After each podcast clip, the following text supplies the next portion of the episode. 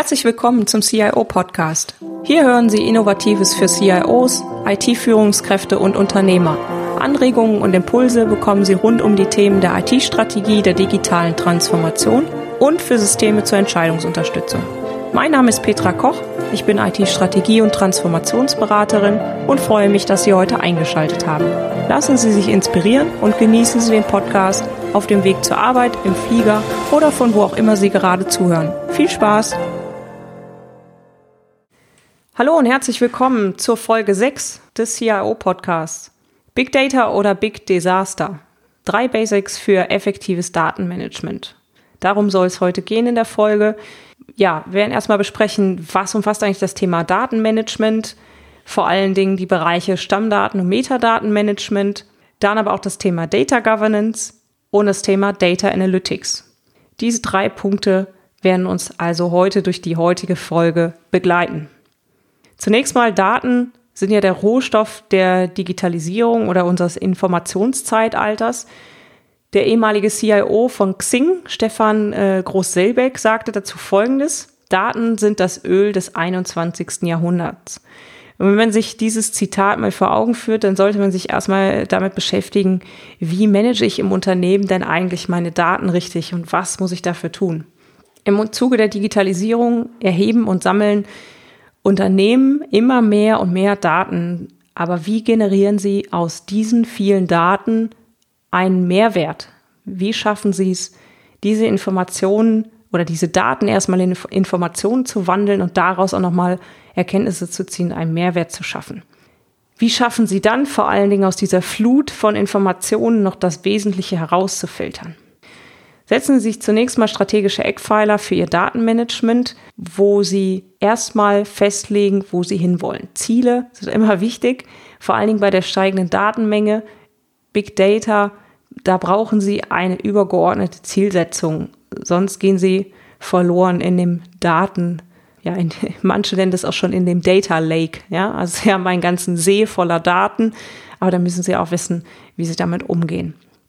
Also Sie sollten erstmal die richtigen Dinge tun. Das haben wir jetzt gerade schon mal festgestellt. Okay, was sind denn jetzt die richtigen Dinge im Data Management? Also zunächst mal sollte man dann erstmal schauen, was sind denn die verschiedenen Sichtweisen, die ich auf Unternehmensdaten habe? Ich habe ja verschiedene Bereiche im Unternehmen, also zum Beispiel Bereiche, die Daten generieren, wie die IT, durch äh, diverse IT-Systeme, das Rechnungswesen mit seinen Buchhaltungsdaten, den Vertrieb mit äh, Abschlüssen und so weiter, das Marketing ja mit Auswertungen von Kunden und so weiter. Das heißt, ich habe Leute, die produzieren Daten und auf der anderen Seite habe ich Empfänger für diese Datenauswertung, die ich ja auch machen möchte, zur Entscheidungsunterstützung meiner Geschäftsleitung, Vorstände, das, die Controlling-Abteilung fragt immer wieder Daten an. Das heißt, ich habe auf der einen Seite die Datenproduzenten und ich habe auf der anderen Seite die Datenkonsumenten.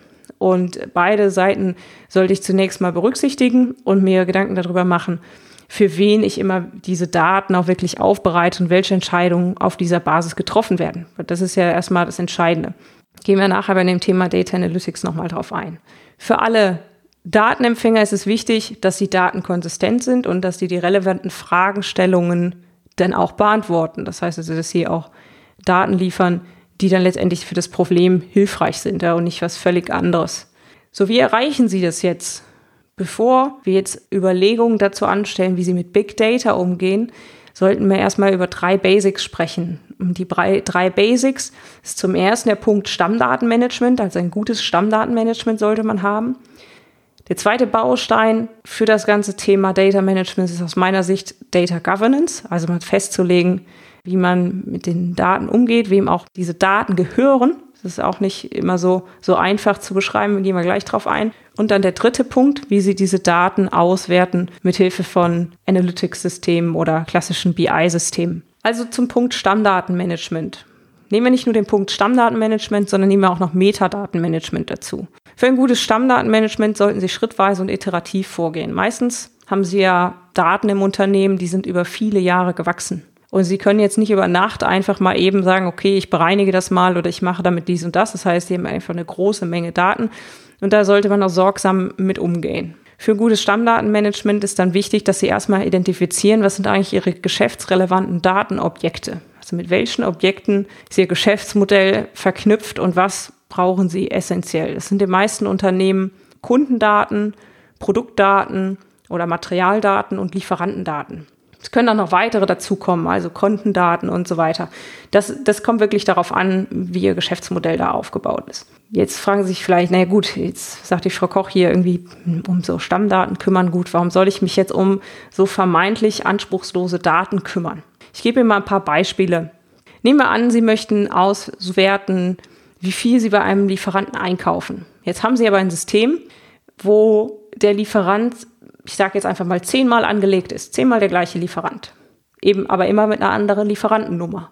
Und sie haben keinen Mechanismus, diese Daten zusammenzuführen zu einem Konzernlieferantenschlüssel oder sowas, wo sie dann diese Datenfelder mappen können.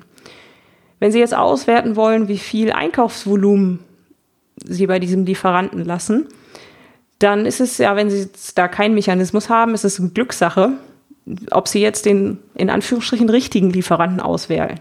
Und sie werden aber wahrscheinlich dann nicht die Summe aus allen bekommen. Das ist mal ein Beispiel. Anderes Beispiel, Kundendaten. Sie möchten Absatzzahlen pro Kunde ermitteln. Gleiche Thema auch wieder, wenn Sie den Kunden nicht gemappt haben. Noch was anderes ist, den Kunden Lebenszeitwert zu ermitteln. Also mal zu überlegen, welchen Deckungsbeitrag der Kunde über die Laufzeit einer durchschnittlichen Geschäftsbeziehung erzielt, abgezinst auf den Betrachtungszeitpunkt, muss ich ein bisschen rechnen. Aber jetzt, wenn wir diese Dubletten-Thematik mal berücksichtigen, das ist der eine Punkt, den haben wir ja gerade schon besprochen. Nehmen wir einen anderen Punkt. Wer ist denn Ihr Kunde? Ist das der, der die Ware erhält? Ist das der, der Ihre Rechnung bezahlt? Und wann ist ein Kunde eigentlich eine Dublette? Wenn der Name und der Ort übereinstimmen? Oder gibt es da noch andere Faktoren? Ich kann Ihnen aus diversen Gesprächen in Unternehmen sagen, allein über diese paar Punkte entfachen in Unternehmen schon wahnsinnige Diskussionen. Das heißt, mein Tipp, legen Sie ganz zu Beginn, wenn Sie mit dem Thema Data Management, Big Data überhaupt in Kontakt kommen oder wenn Sie das anstreben, legen Sie eine Definition für, zum Beispiel mal Ihren Kunden fest. Wie soll der zusammengeführt werden? Wann ist der doppelt? Was sind wirklich Definitionen von Ihren Stammdaten? Bei Produkt- und Materialdaten kommt das Thema Metadaten ins Spiel, ist aber genauso bei Kunden auch relevant. Hier haben wir einfach mal das Beispiel Produkthierarchie rausgegriffen. Hierarchien sind Metadaten, die beschreiben also Daten über Daten und Sie sollten dann in der Lage sein, Ihre Datensätze auch miteinander in Beziehung zu setzen. Es ist auch wieder äh, entsprechende Informationen vorhanden sein. Was ja immer noch hinzukommt, ist der Punkt Altdaten. Das ist aus meiner Sicht auch immer wieder ein Thema. Gerade wenn Sie Firmenübernahmen haben, Carve-outs und so weiter, haben Sie häufig Systeme, die werden einfach kopiert und die ganzen Daten werden da drin gelassen. Natürlich, wenn Sie jetzt über Datenauswertung nachdenken, ist das auch ein Punkt. Ja, das kann man sich vorstellen. Weiterhin, wenn Sie über, über Stammdatenmanagement reden, nur hier ganz kurz angerissen, sollten Sie sich darüber Gedanken machen, in welcher Form Sie Ihre Daten synchronisieren. Also wollen Sie ein zentrales Stammdatenmanagement installieren, wo Sie die Daten synchronisieren oder was denn Ihre Datensätze verteilt oder wollen Sie die Daten alternativ in dem jeweiligen dezentralen System erfassen und auch vielleicht weiter verwalten und das ganz aufwendig synchronisieren. Das muss man, da muss man sich einfach Gedanken darüber machen, gibt es für beides Vor- und Nachteile, sollte man sich aber einfach auch mit beschäftigen. Gut, kommen wir zum Punkt Data Governance. Im ersten Schritt haben wir ja jetzt identifiziert, was für Datenobjekte wir überhaupt betrachten wollen und was in unserer Branche und im Geschäftsmodell relevant ist. Und dann sollte man sich im zweiten Schritt Gedanken darüber machen, wie ich denn die Governance, also die Steuerung dieser Daten übernehme. Da gibt es verschiedene Arten, eine Data Governance aufzusetzen. Im ganz Allgemeinen hat die Data Governance Funktion die Aufgabe, Regeln und Prozesse für das Management von Daten im Unternehmen festzulegen. Da gibt es zwei Hauptrollen, die da mit reinspielen. Das ist einmal der Data Owner, der Data Owner und der Data Steward. Der Data Owner trifft Entscheidungen, ist verantwortlich für die Daten, für das eine Datenobjekt. Das heißt, es gibt dann zum Beispiel einen Data Owner für den Kunden, es gibt einen Data Owner für die Produktdaten. So, und die verantworten alles, was um dieses Datenobjekt herum passiert, entwickeln Standards, verantworten die Konzepte und sind auch für die Umsetzung der jeweiligen oder Durchsetzung dieser Standards verantwortlich. Der Data Steward, der ist quasi die Ebene darunter, immer direkt einem Data Owner zugeordnet und der kümmert sich darum, diese Anforderungen für die jeweiligen Teilbereiche nochmal weiter aufzugliedern. Das heißt zum Beispiel, wenn Sie ähm, Kundendatensatz haben, dann kümmert sich zum Beispiel ein Data Steward um die Buchhaltungsinformationen im Kundenstammsatz und gibt halt an, was mit diesen Daten passiert. Beim Lieferanten wäre das vielleicht zum Beispiel auch, die, ein, hätten Sie einen Data Steward für den Einkauf und der würde dann eben die Einkaufsdaten verwalten oder eben da schauen, was für Standards und Anforderungen gibt, die aus den Fachbereichen an diesen Data Steward dann rangetragen werden. Das sind zunächst mal die wesentlichen beiden Rollen. Wenn Sie die haben, dann können Sie da schon sehr gutes Data Governance Modell aufsetzen. Aus meiner Sicht essentiell, weil es eben, habe ich ja eben erklärt, immer wieder diese Diskussion gibt, was ist denn jetzt eigentlich der Kunde und mit welcher Definition und so weiter. Wenn Sie das alles nicht festgesetzt haben, also wenn es eben für diese Punkte keine Governance gibt, dann ist es ganz schwer, in solchen Diskussionen da irgendwie mal zum Ende zu kommen. Deswegen mein Tipp, Data Governance, vor allen Dingen bei immer größer werdenden Datenmengen, extrem wichtig.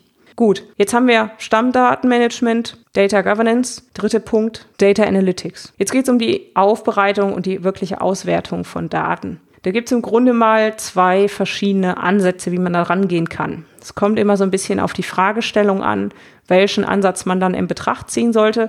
Ich erkläre einfach mal, was, was die beiden Ansätze meiner Meinung nach so sind. Die deduktive Methode, das heißt, ich gehe von einem Ziel aus und überlege dann, welche Informationen ich benötige, um die Entscheidung zu treffen. Dann entsteht normalerweise ein Informationskatalog mit Kennzahlen und relevanten Informationen, die ich benötige, um diese Entscheidung zu treffen. Dann kann ich hergehen, diese Daten zusammensuchen, zusammensuchen in Anführungsstrichen, aus meinen Quellsystemen und ein entsprechendes Analytics-Modell aufbauen, diese Daten auswerten und den Empfängergruppen zur Verfügung stellen. Das ist der eine Punkt. Der andere Punkt ist die induktiven Daten. Die kann ich erheben und auch analysieren. Da habe ich aber einen ganz anderen Ansatz. Da geht es darum, erstmal die große Menge an Daten, die ich im Unternehmen schon habe, zu analysieren und zu schauen, zu was für neuen Erkenntnissen komme ich denn mit diesem Thema, wenn ich das analysiere. Das ist eigentlich mehr oder weniger der klassische Data Mining Ansatz. Das ist halt zum Beispiel, wenn Sie im, im Supermarkt die ganzen Kassenbons analysieren und das Kaufverhalten der Kunden vorhersagen, in Anführungsstrichen, oder da Relationen bilden. Das sind zum Beispiel Mechanismen, die bei Amazon und Co. schon im Einsatz sind. Kunden, die dies und jenes kauften, kauften auch was anderes, ja. Und diese Synchronisation, die wird eben halt aus den bestehenden Daten abgeleitet. Da werden dann Algorithmen drüber laufen gelassen, damit sie zu neuen Erkenntnissen kommen. Sowas bietet sich zum Beispiel an, wenn Sie Sensorikdaten haben. Also Sie kriegen eine riesige Datenmenge an Sensordaten und müssen daraus jetzt irgendwie was erkennen. Zum Beispiel, wie störungsanfällig ist denn diese Maschine? Das macht natürlich Sinn, dass Sie dann mit Algorithmik dran gehen, weil sie kennen ja das Ziel noch nicht. Also sie wissen ja noch gar nicht, was auftreten kann. So, erst wenn sie eine klare Fragestellung und eine Zielsetzung haben und eben diesen Ansatz für sich auch bestimmt haben, was sie sagen, ich möchte jetzt an den Ansatz so rangehen und an den anderen Ansatz so rangehen, dann sollte man aus meiner Sicht die Frage nach der Technik stellen. Erst dann. Häufig sehe ich immer wieder in IT-Abteilungen, da sagt man schon mal, ja, super, ich habe jetzt da so ein Tool gekauft, jetzt wird alles gut. Ja, und das gerade in dem Bereich Data Analytics aus meiner Sicht eben nicht so, ja, weil da ist erstmal wichtig, haben Sie die richtigen Informationen, haben Sie die richtigen Fragen gestellt und dann kann man sich über das Tool Gedanken machen und das richtig aufsetzen. Aber das ist echt Schritt zwei. Vorher sollte man die Hausaufgaben und die Basics erledigt haben. Und gerade im Analytics-Bereich geht es auch immer wieder darum zu gucken, wer ist meine Zielgruppe, was möchte eigentlich der Fachbereich, was braucht er für Daten und ein schönes Beispiel immer wieder angetroffen, ja, im Finanzmanagement Reporting sehen Sie immer, immer wieder, dass da wahnsinnig viele Reports entstehen, dass Unmengen an Tabellen und Zahlen entstehen und sie nachher, ich sag mal, 190 Seiten Reports pro Monat haben. Und dann fragt man sich doch wirklich, wer, wer liest das alles? Also guckt sich das wirklich jemand an? Und aus meiner Sicht macht es viel mehr Sinn, diese ganzen Daten eben auf das Wesentliche zu komprimieren und zu sagen, ich habe ein Dashboard mit den wesentlichen Kennzahlen, mit den wesentlichen Punkten und da kann man eben draufklicken, wenn ich dann noch eine Ebene tiefer gehen möchte und mir die Details angucken. Das funktioniert dann auch. Aber man sollte eben nicht den Empfänger mit wahnsinnig vielen Daten überfrachten, um zu zeigen, ja, wir machen Big Data, ja, weil die Kunst ist ja aus diesen Big Data oder aus diesen riesigen Datenmengen oder eben aus welchen Datenmengen auch immer das Wesentliche rauszufiltern und nicht den Empfänger damit zu überfrachten. Gut, einen weiteren Punkt sollte man sich auch vor Augen führen aus meiner Sicht, wenn man immer aus dem Blickwinkel der IT guckt. Wir gucken ja häufig aus der IT und sagen, ja, der Fachbereich, ne, der muss sich das da mal reindenken. Aber der sieht ja auch immer nur, nur das Dashboard, also die Spitze des Eisbergs und weiß gar nicht, was unter der Wasseroberfläche eigentlich ist. Also dieses komplexe BI-System, diese ganzen Mechanismen, die dahinter ablaufen, die kennt er ja gar nicht. Ne, das wissen wir aus der IT heraus. Und wenn man in den Gesprächen mit dem Fachbereich ist, ist aus meiner Sicht sinnvoll, mal zu sagen, okay, lieber, lieber Fachbereichsverantwortliche, wir haben folgende Entwicklungsstufen, so und so gehen wir davor. Und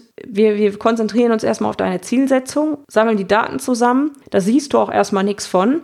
Und wenn wir soweit sind, dann stellen wir dir ein Frontend zur Verfügung und entwickeln das iterativ weiter. Aber ne, das ist auch so ein Punkt, nicht beim ersten Entwurf erwarten, dass irgendwie die Nachkommastellen schon ausgerichtet sind und irgendwie die Farben passen. Das sind dann so Sachen, die kann man ja später machen. Aber das ist ja das Wesentliche, dass man erstmal die richtigen Datensätze zusammengebracht hat. Und das ist das, worauf man aus meiner Sicht auch so ein bisschen das Augenmerk lenken sollte und nicht sagen würde, ja, sieht schön aus, wird schon stimmen. Wir sind da, wir sind da ganz sicher, dass sie das gut gemacht haben. Ja. Also, jetzt haben wir eigentlich so die, die wesentlichen drei Punkte besprochen. Aus meiner Sicht, die man berücksichtigen sollte als Fundament im Datenmanagement, vor allem mal hervorzuheben, die Governance, um das Thema Big Data Analysen angehen zu können, damit sie es wirklich nachhaltig vorantreiben können und nicht über die Basics stolpern. Ich hoffe, der kleine Ausflug in die Datenwelt hat Ihnen gefallen. Ich freue mich über Feedback.